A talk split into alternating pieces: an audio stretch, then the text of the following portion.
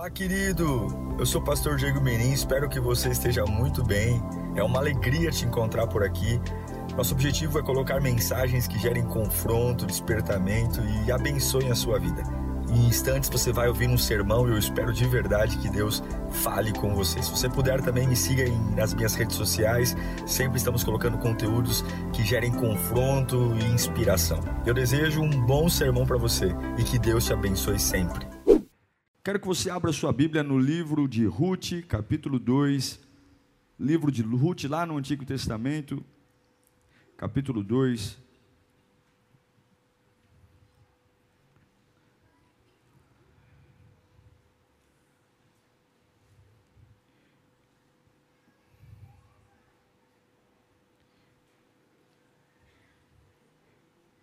Eu acho que nunca foi tão necessário dizer o óbvio. A gente vive uma fase que é preciso dizer o óbvio. Coisas que você fala, não é possível que tem que falar, tem que falar. Na relação profissional, dentro da família. A nossa sociedade hoje ela tem uma carência do óbvio. Nós ficamos tão tão compenetrados no, no fantástico, no espetacular, em construir, em desenvolver, em técnicas, técnicas de felicidade, que a gente desaprendeu a dizer eu te amo. A gente desaprendeu a trabalhar direito. E quando eu digo trabalhar, não estou falando porque todo mundo quer ser um grande profissional, quer ganhar dinheiro, e a gente esqueceu de como se trabalha na simplicidade. De que para você construir uma casa alta, não importa o tamanho dela, o que vale é o alicerce. E o óbvio hoje tem que ser dito. E o que eu vou pregar aqui hoje é algo que é óbvio. Mas se fosse óbvio, nós não sofreríamos como sofremos. Se realmente fosse tivesse na cara, nós não falaríamos o que falamos. O livro de Ruth, na minha concepção, é um dos livros mais lindos da Bíblia. É uma das histórias mais fantásticas do Antigo Testamento. É uma história pena ser curta. São apenas quatro capítulos, não nos dá muitos detalhes, mas os quatro capítulos que contam a história desta mulher com a sua sogra é algo que nos faz deleitar, pelo menos o meu coração, e e de uma forma muito respeitosa, me apaixonar pela história delas. Ruth capítulo 2, verso 1 diz: Noemi tinha um parente por parte do marido.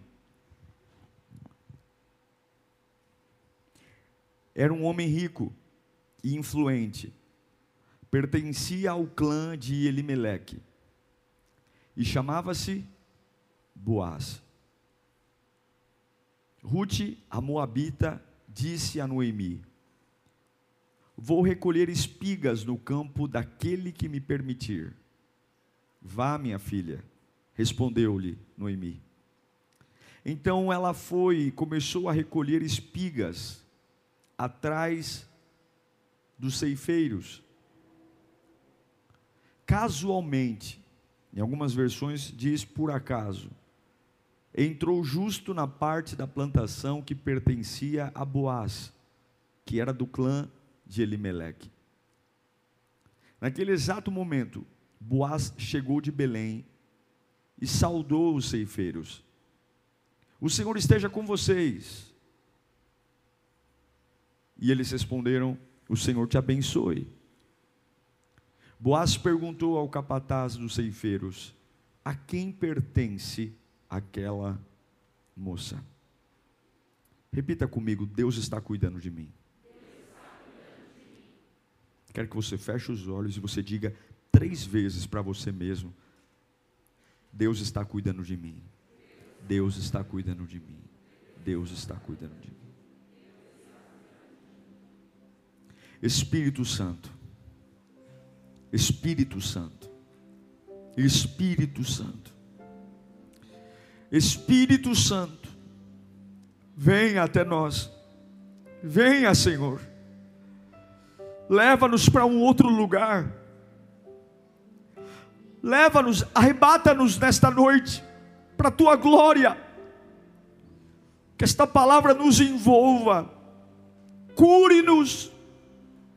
O ano ainda não acabou, o ano da maturidade ainda não terminou, ainda há promessas para se cumprirem esse ano, ainda há milagres para acontecerem esse ano, esse ano ainda não acabou, e nós estamos aqui, Pai, prontos para te ouvir. Vem, rasga o nosso interior, despedaça as minhas ideias, desmonta o meu mundinho e estabelece o teu reino. Estamos aqui vulneráveis, humildes, esperando ouvir a tua voz, em nome de Jesus. Eu quero que você pense em tudo que você passou esse ano, não só esse ano, mas em toda a sua vida. As coisas boas, coisas que tiraram de você suspiros, sorrisos, alegrias. Se desse para tirar uma foto e colocar na estante da sala e falar: se minha vida parasse nesse dia, eu estou completo. Mas também não tem como não pensar nos momentos ruins, momentos que você talvez disse: esse dia nunca deveria ter acontecido. Essa situação nunca deveria ter acontecido. Todos nós temos fases, processos complexos de encarar. Quero que você lembre, talvez, em que momento desse ano a ansiedade tomou conta do seu coração, da sua alma, mexeu com o seu coração, taquicardia, cabeça, medos, Conseguiu lembrar de algum momento assim? Então, se você lembrou, quero que você repita: Ele sempre esteve comigo. Ele sempre esteve com você. O livro de Ruth, como eu disse, tem uma das histórias mais encantadoras e mais difíceis de serem pregadas de toda a Bíblia. É uma história tão encantadora, tão encantadora, que se você parar para analisar cada personagem, você chora chora por ver o cuidado de Deus, chora por ver de uma vida que tinha tudo para dar errado, marcada por fatalidades, a presença de Deus fazendo a diferença. A história de Ruth se resume no núcleo de uma família. Elimeleque, casado com Noemi, moram em Belém. E agora eles decidem ir para Moabe porque há uma fome em Belém. Eles têm dois filhos e eles vão para Moabe. E eles ficam dez anos lá. Dez anos é bastante tempo. Nesse período, os dois filhos de Noemi e Elimeleque conhecem duas jovens moabitas chamadas Ruth e Orfa. E os filhos se casam. Mas uma fatalidade aconteceu. A Bíblia não dá muitos detalhes, mas conta que o primeiro a morrer foi Elimeleque, o pai, o chefe da família. Ele morre e deixa Noemi viúva. Eu imagino que a viuvez é um problema muito grande, mas acho que nada comparado a perder um filho. Perder um marido faz parte da história. É alguém que já viveu um tempo suficiente. Mas depois de um tempo que Noemi perde o marido, ela perde os dois filhos. Os dois filhos morrem. E agora ela está longe de casa, porque a casa dela é Belém, ela está em Moabe. Ela está viúva com duas noras moabitas viúva.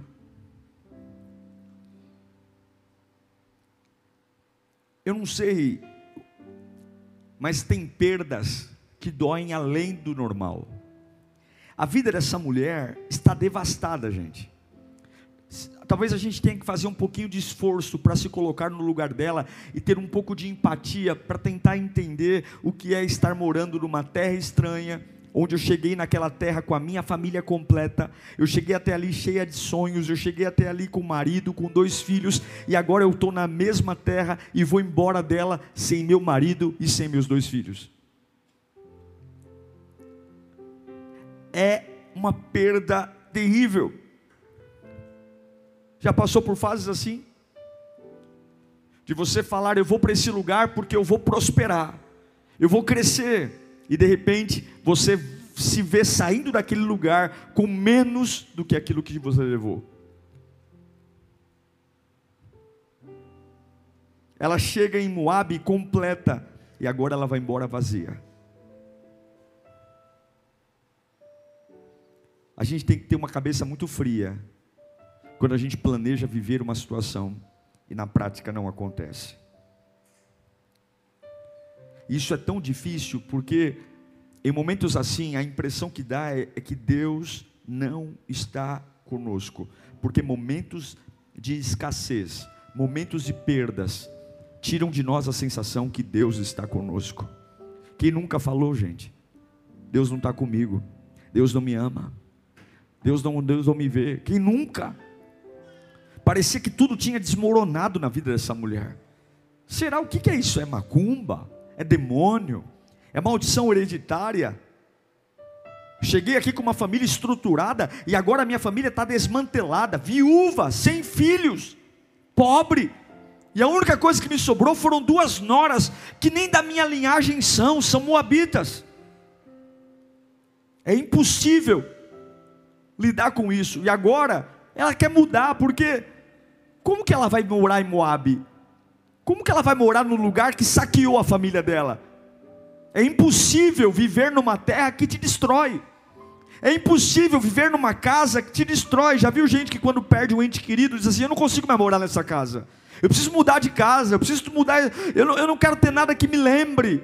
E agora ela quer sair de Moab porque aquela terra para ela é uma terra que tirou dela o marido e os filhos. E agora tem três mulheres viúvas com algo em comum: a dor. A dor. Eu sei, e você sabe como é que a história de Ruth e Noemi termina. Nós vamos falar dela. Mas o que eu quero que você compreenda é que não existe uma grande vitória quando você olhar para o sucesso de alguém, quando você olhar para uma família estruturada, quando você olhar para uma pessoa que fala assim: olha, essa pessoa ela é uma rocha, esse irmão aí, essa irmã, ela, ela, ela é diferente. Você não pode esquecer que a marca principal do sucesso são os desafios. A marca principal de alguém que é habilitado por Deus. E é por isso que ouvir a oração de alguém que não enfrenta nada me dá coceira. Nós começamos a ficar bom na oração quando a gente começa a aprender a enfrentar alguma coisa. Quando a gente aprende a lidar com alguma coisa. Se você nunca teve que lutar contra nada, eu sinto em dizer que a tua oração me dá aflição. Porque quando a gente, a gente aprende a orar, quando a gente passa a enfrentar alguma coisa. A gente aprende a tocar o céu quando a gente aprende a enfrentar alguma coisa quando a gente está completo e de repente a gente olha para a nossa vida e fala, não tem mais nada, a gente começa a aprender a orar aí, a nossa oração começa a ficar boa aí, é nesse momento que a oração e a adoração começa a fluir. É lindo olhar para a história de Ruth e Noemi e Orfa e dizendo como Deus usou essas mulheres, mas ninguém lembra. Ninguém lembra das perdas que elas passaram. Porque numa hora de perda, você percebe que não dá para fazer a oração equilibrada. Você vai rasgar o coração. Se nada na sua vida teve que morrer um dia para Deus reinar, você não sabe o que é orar. Só sabe quem é orar quem já teve perdas. Só sabe quem é orar quem já passou pelo vale da sombra da morte. Só sabe quem é orar quem já foi humilhado pela sua fé. Só sabe quem é orar quem se manteve fiel a Deus, mesmo em momentos de dizer: Meu Deus do céu, eu cheguei aqui com as sacolas cheias, e agora eu estou vazio. Porque existe algo quando a gente passa pela morte, por situações que não tem sentido. Porque uma pessoa comum, diante daquilo que não tem sentido, ela sempre espera o pior. Mas eu quero que você entenda uma coisa. Guarda isso no seu coração. Nessa última quinta-feira híbrida do ano, Ele sempre esteve com você. Talvez você seja uma Noemi aqui hoje, dizendo: Esse ano fez a limpa em mim. E Deus mandou dizer para você: Esse ano não fez a limpa em você. Talvez você está sentado aqui hoje dizendo: Os últimos anos arrancaram coisas preciosas de mim. E Deus manda dizer: O inferno não fez a limpa em você. Você precisa saber que o diabo não tomou a sua vida coisa nenhuma. Você precisa saber que Deus não perdeu o controle daquilo que você está vivendo. Você tem que saber que Moab foi uma fase terrível que arrancou coisas preciosas, mas eu continuei ao seu lado lá. Eu continuei lá, eu continuei lá, eu continuei lá. E agora Noemi está velha, ela olha para as duas noras e ela fala: Olha, vocês são moabitas, vocês fiquem aqui. Eu estou devastada, porque chega uma hora que o relógio pesa, chega uma hora que o relógio é contra nós. Ela é uma velha, e ela olha para as noras e fala: Eu não tenho como gerar um filho.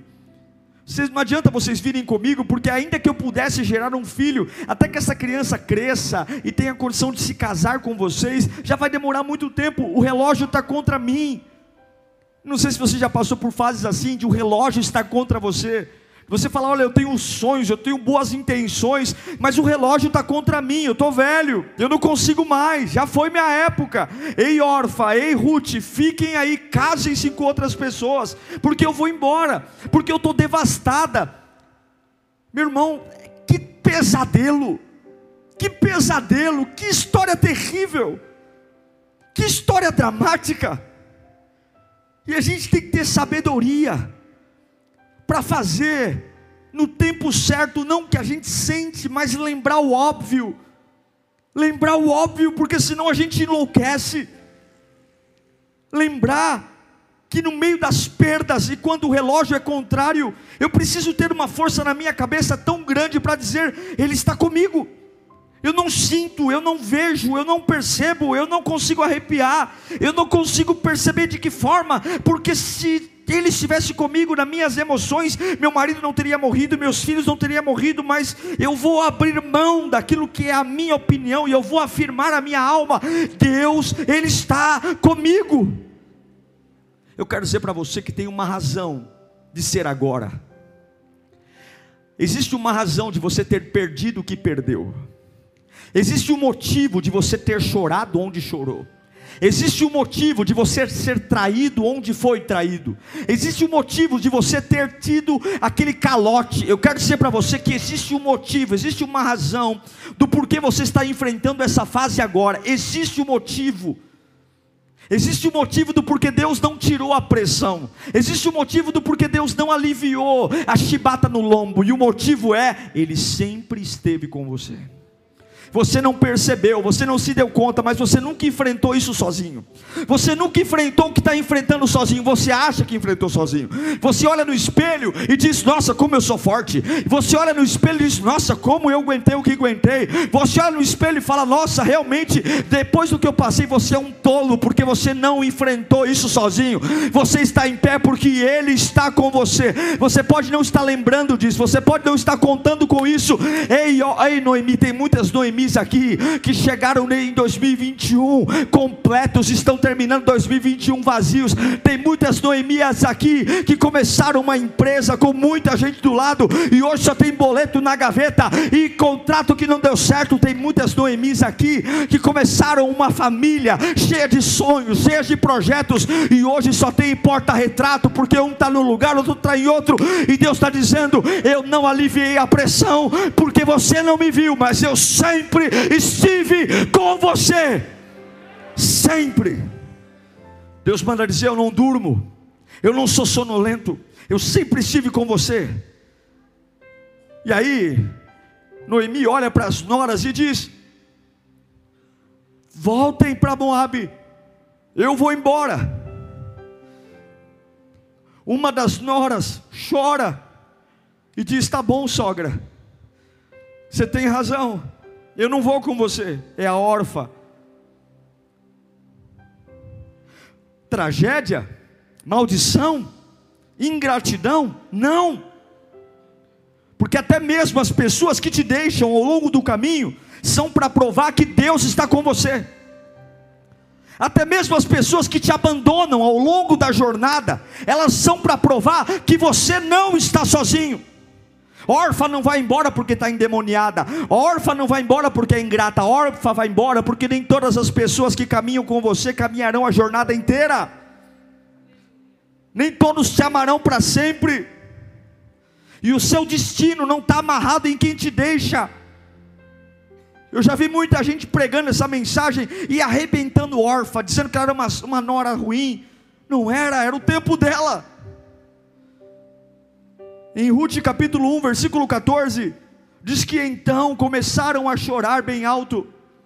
Depois Orfa deu um beijo de despedida em sua sogra. Mas Ruth ficou. Olhe para mim. Deus está com você. E tem gente que não vai estar com você. Deus te ama e tem gente que não vai te amar. E quando a órfã for embora, lembre, você não morre de saudade por ninguém. Bate a mão no peito, diga assim: Eu amo muitas pessoas, mas eu não morro de saudade por ninguém.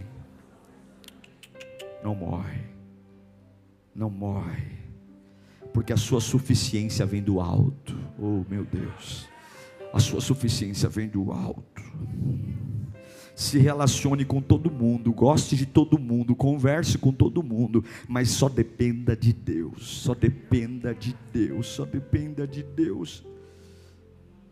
Quero dizer para você que pessoas importantes vão e vêm e tudo bem. Mas aí Ruth fica. Ruth espera a órfã sair e ela diz: Eu não vou embora. Porque alguém pode te deixar, mas Deus sempre vai preparar alguém para estar com você. Vou te dizer uma coisa: Deus nunca vai deixar você na mão. Deus nunca, você não está olhando direito, mas Deus deixou o recurso necessário para você. Você tem o recurso necessário, você tem o recurso necessário. Ruth diz: Não, o teu povo será o meu povo, para onde você for. Se você for para Itaquera, eu vou para Itaquera. Se for para Guaianazes, eu vou para Guaianazes. Eu vou para onde você for. E o Deus, é, a Ruth era moabita, mas o Deus que você adorar, Noemi, eu vou adorar. O teu povo, eu vou estar com você. Por favor, não me peça para te deixar, eu não vou te deixar. O que eu estou querendo dizer é que Deus cuida de tudo. Deus está com você e até mesmo as rupturas e as associações. Deus está cuidando. Não existem acasos, não existem crises que não passem pelos olhos de Deus. Pegou você de surpresa, mas Deus está com você nisso. Estabeleceu uma crise interna na sua alma, doeu, trouxe luto, mas tudo isso não está vindo do acaso. Acasos não existem. Deus tem um plano. Deus tem um plano. Deus tem um plano, Deus tem um plano. É o Salmo 139, versículo 7. Para onde? Para onde poderia escapar do teu espírito? Para onde poderia fugir da tua presença? Se eu subir aos altos céus, lá estás. Se eu fizer da cama, a minha, a minha cama na sepultura, lá também estás. Se eu subir com as asas da alvorada e morar na extremidade do mar, mesmo ali a tua mão direita me guiará e me susterá. Ele está em tudo, Ele está com você. Ele está no luto, Ele está na festa, Ele está na crise, Ele está na doença, Ele está no hospital, Ele está no cemitério, Ele está no baile, Ele está aqui na igreja, Ele está na sua casa, Ele está onde você imaginar, Ele está, Ele está, Ele está, Ele está, Ele está na perda, Ele está naquele falecimento, Ele está, Ele está, e eu quero dizer para você uma coisa, talvez você não goste, mas até mesmo as piores dores da sua vida nunca foram por acaso, Deus está é o que Paulo diz. Paulo diz em Filipenses 4,12: Eu sei o que é passar necessidade, e sei o que é ter fatura. Aprendi o segredo de viver contente em toda e qualquer situação. Seja bem alimentado, seja com fome, tendo muito ou passando por necessidade. É por isso que você chegou até aqui, porque Ele está com você. É por isso que você está aqui hoje. Rasgue esse sentimento de solidão e volte-se para Cristo. Rasgue esse sentimento de raiva, de fúria, de inconformismo e volte-se para Cristo. Perdoe as órfãs que foram, ame as Noemis, sepulte o Elimeleque. Se Deus levou Elimeleque, você tem que aceitar as pessoas que Deus levou. Perdoe você mesmo por ter falado bobagens quando Deus levou os seus dois filhos. Rasgue esse sentimento, independente do que aconteça, Ele está comigo. Ele está comigo. Repita no fundo da sua alma: Ele está comigo. Fala até sua alma entender, Ele está comigo, Ele está comigo. Fala mais alto, Ele está comigo, Ele está comigo. Fala até você entender, Ele está comigo. Vai repetindo, Ele está comigo, Ele está comigo. Até tua alma sorrir, Ele está comigo, Ele está comigo. Vai falando até tua alma sorrir, até tua alma sorrir, Ele está comigo, Ele está comigo, Ele está comigo. Ele está comigo quando Elimeleque morreu, Ele estava comigo quando meus filhos morreram, Ele está comigo. E qual é a prova que Ele está comigo? Comigo. Eu estou em pé, eu estou em pé, Ele está comigo. Existe uma coisa que você não pode esquecer: se você estiver no altar, se você estiver conectado com Deus, não tem diabo, não tem inferno que vai parar o que ele vai fazer. Deus não mudou o plano quando Elimeleque morreu. Deus não mudou o plano quando os filhos de Noemi morreram. Deus não mudou o plano quando Orfa morreu. Porque aquilo que Deus estabelece, os homens não mudam. E eu quero afirmar que a dor mais terrível que você passou não foi à toa. Eu quero afirmar em nome de Jesus: Satanás vai dizer que você foi abandonado por Deus, Satanás vai dizer que foi uma época sombria e que você tem que esquecer isso, e Deus vai dizer: não esqueça coisa nenhuma, todas as coisas vão contribuir, porque eu sempre estive com você. Você não viu, você não percebeu, e Deus manda dizer: o diabo não tem a sua vida na mão, sou eu que tenho. O diabo não tem sua empresa na mão, sou eu que tenho. O diabo não tem sua família na mão, sou eu que tenho. O diabo não tem sua saúde na mão, sou eu que tenho. O diabo não tem seu ministério na mão, sou eu que tenho. O diabo não tem seus problemas na mão, sou eu que tenho. O diabo não tem seu futuro na mão, sou eu que tenho. Sou eu que tenho, diz o Senhor, e eu estou com você. Se você desistiu, o problema é seu, porque eu não desisti, diz o Senhor. Se você está rebaixando o nível, o problema é seu, porque eu não vou rebaixar o nível, diz o Senhor. Se você quer jogar tudo para o alto, problema é porque eu não vou jogar tudo para o alto, diz o Senhor. Se você quer largar a vida, problema é seu, porque eu não vou largar. Eu tenho um plano, diz o Senhor. Deus manda dizer: Eu tenho um plano. Lembra de Sara e Abraão? Sara é uma velha. Deus diz para ela que ela vai amamentar. Como é que ela vai amamentar se o, se o seio está seco? Seio está murcho.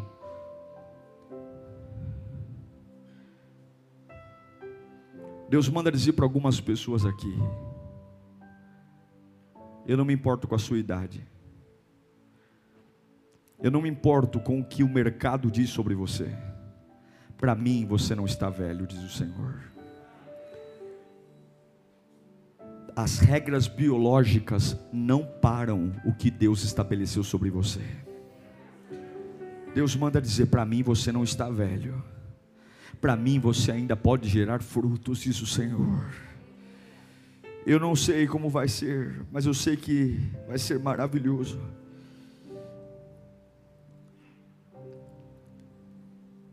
Olhe para mim um instante. Noemi se despede da nora órfã e fica com Ruth. Elas chegam na terra natal. São duas mulheres, pobres, viúvas. O povo faz festa, mas a festa acaba logo porque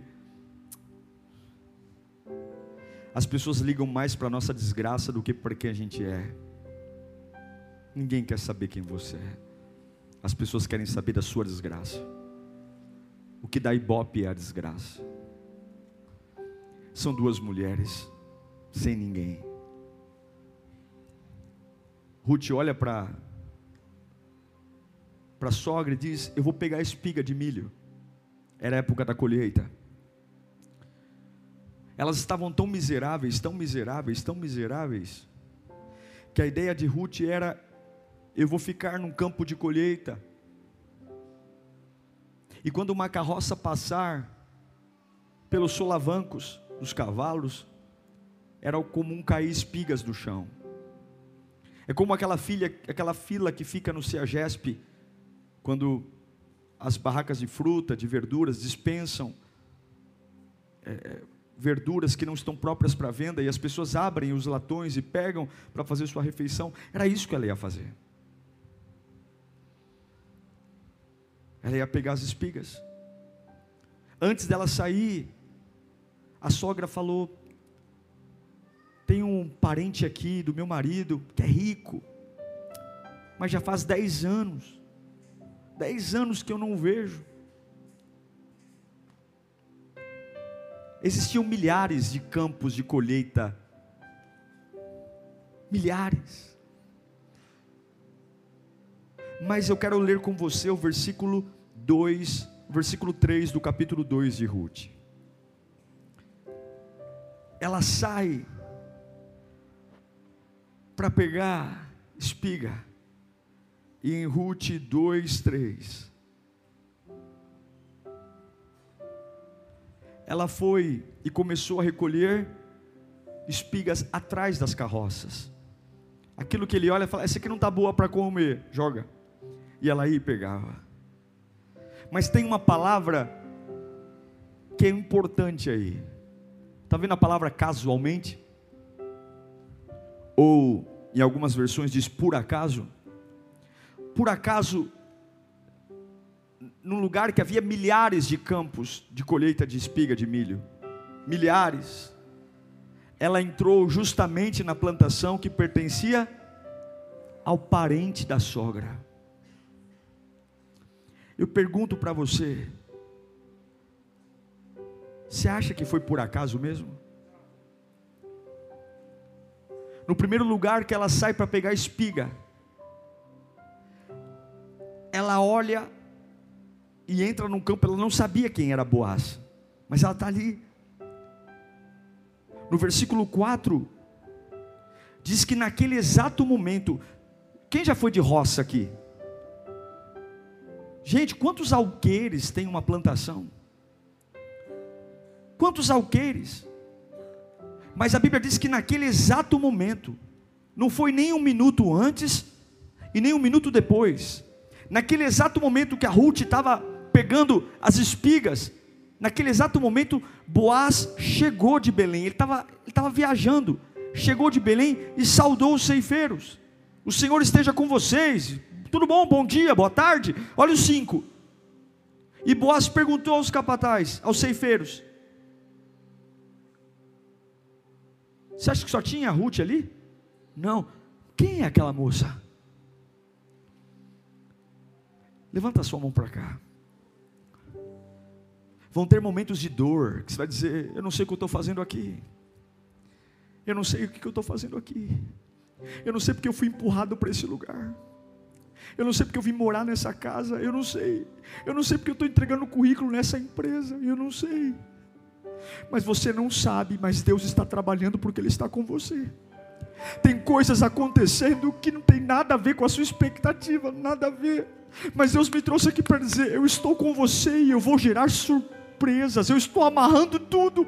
Nada é por acaso, não foi por acaso que Elimeleque morreu, não foi por acaso que você perdeu, não foi por acaso que você apanhou, não foi por acaso que você perdeu aquele dinheiro, não foi por acaso essa ruptura, não foi, não foi, não foi, entre milhares de campo, não é por acaso que você está pegando espiga justamente aqui, Ruth, fica aí comigo, para baixar as mãos.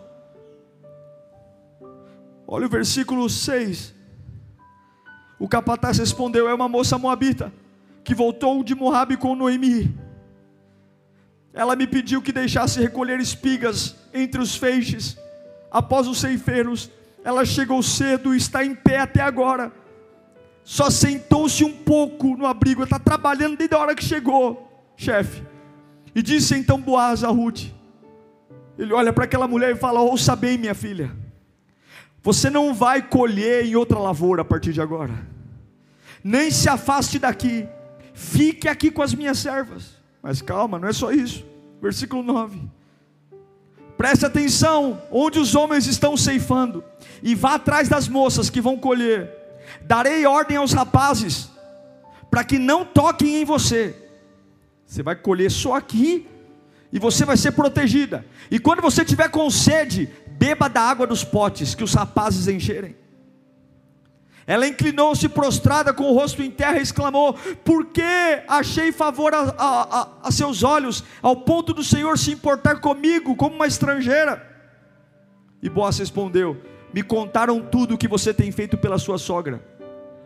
Depois que você perdeu o seu marido, de como deixou o seu pai, a sua mãe, a sua terra natal, para viver com um povo que você não conhecia bem. Agora preste atenção. Até então, Ruth não sabia quem era Boaz. Ela achou que era apenas um empresário, um fazendeiro que estava com dó dela. Coloca o 13 para mim. Não, o 19. 2,19. Ela volta para casa cheia de espiga e vai falar com a Noemi, a sogra. E a sogra lhe pergunta: Onde você colheu hoje? Qual foi a fazenda? Qual foi a fazenda? Onde você trabalhou? Bendito seja aquele que se importou com você, porque ela estava com cestos cheios. Então Ruth contou à sua sogra com quem tinha trabalhado. O nome do homem com quem trabalhei é Boaz. Olha o 20. A mulher quase morreu do coração. E Noemi exclamou: Seja abençoado pelo Senhor que não deixa de ser leal e bondoso com os vivos e com os mortos, e acrescentou: aquele homem, aquele homem, é o que? É nosso parente, ele é um dos nossos resgatadores. Em outras palavras, nós estamos salvos, minha filha. Nós não vamos mais ser pedinte, nós não vamos mais ser humilhado. No outro dia, Ruth volta até lá.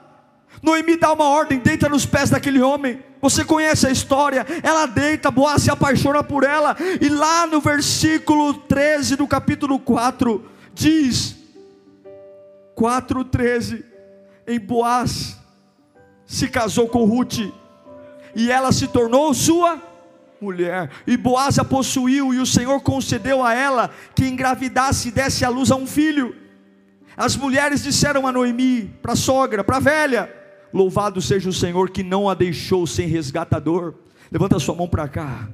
Deus sempre esteve com você e Ele não vai te deixar sem resgatador. Eu não sei que buraco você se enfiou, mas Deus não abandonou você. Você não vai ficar sem resgatador.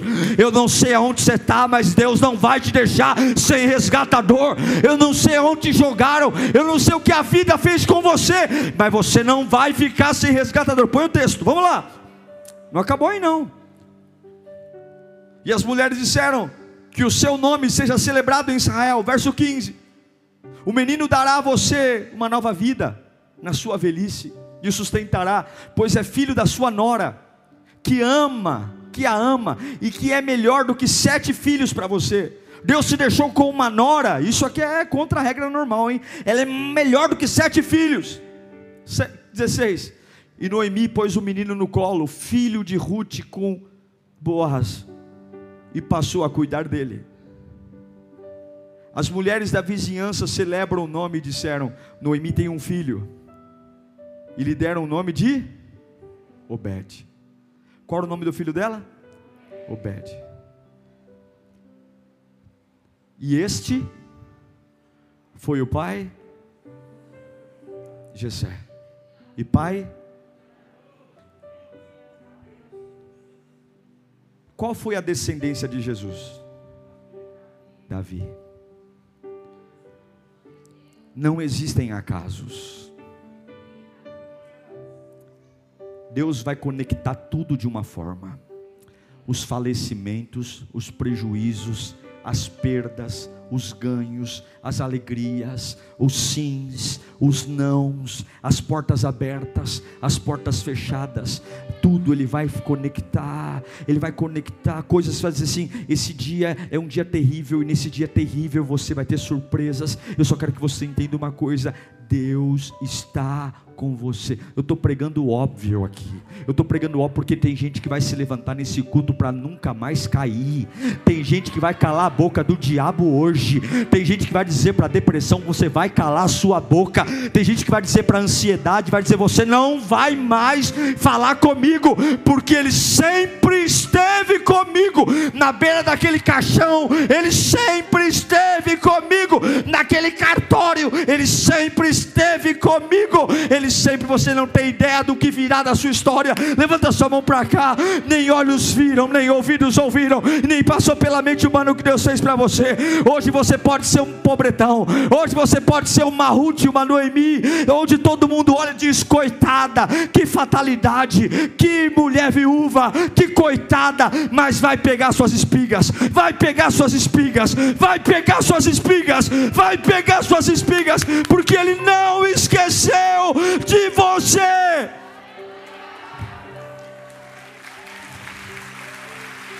Não esqueceu. Não esqueceu. Seja fiel.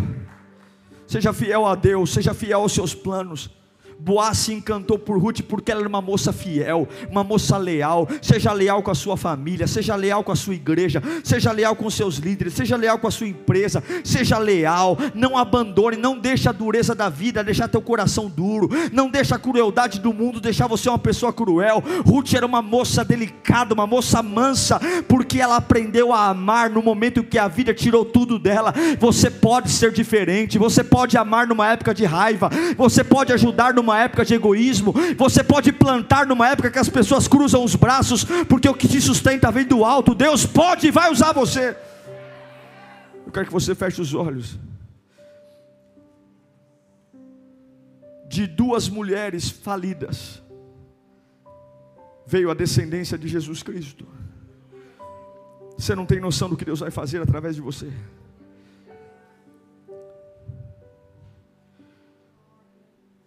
Você não tem noção do que Deus pode fazer através das tragédias que aconteceram, as perdas.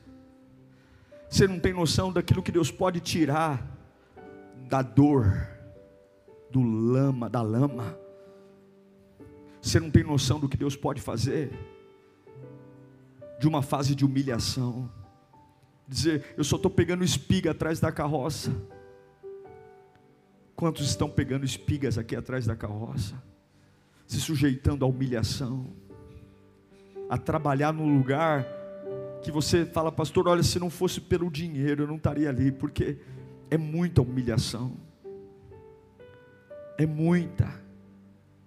Só Deus sabe o que eu tenho que aguentar para cair aquele dinheiro na minha conta. Só Deus sabe o que eu tenho que me sujeitar, o que eu tenho que ouvir. Tem fases de pegar espiga. E nesse momento a impressão é que Deus não está conosco. Só Deus sabe, mora de favor na casa da sogra, na casa do parente, e agora no começo é maravilhoso, constrói aqui, vem morar aqui, vem. Mas agora é só indireta.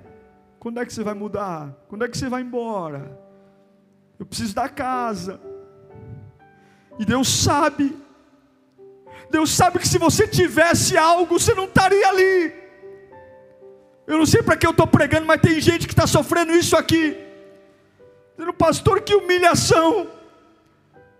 Eu não pedi para morar ali. Me chamaram e agora eu estou sendo humilhado dia e noite. Gente que ganhou de muito dinheiro na vida. Chegou em Moab cheio e agora está com os bolsos vazios. Deus está com você. Deus está com você. Deus está com você. Deus está com você. Deus está com você. Ruth, eu estou com você. Eu vejo você. Eu percebo você. Eu vejo você.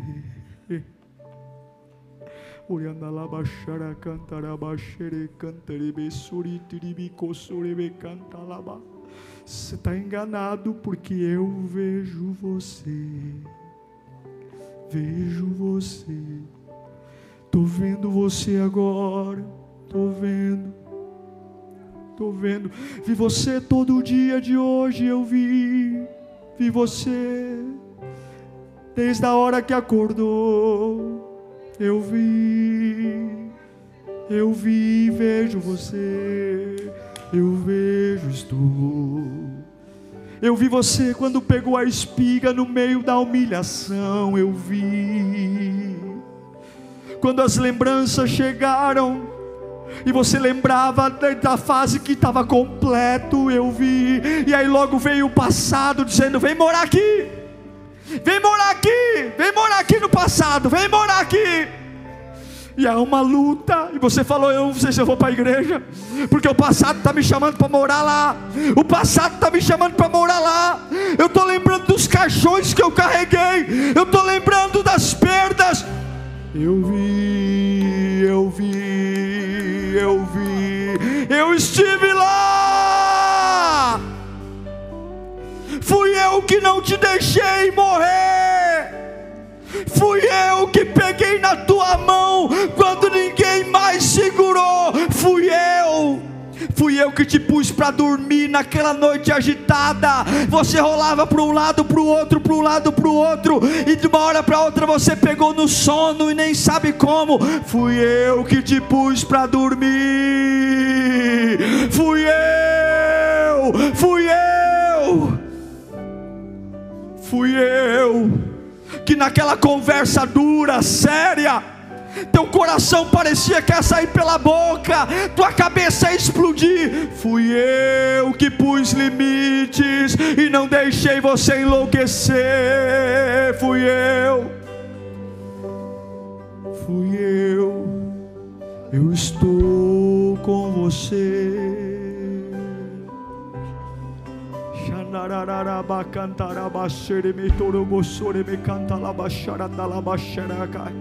Shendereme torebe cansuriandereme andalaba santaraba cante face de becotsorebe cantalaba sandaraba. A única coisa que eu peço, filho, larga o pecado.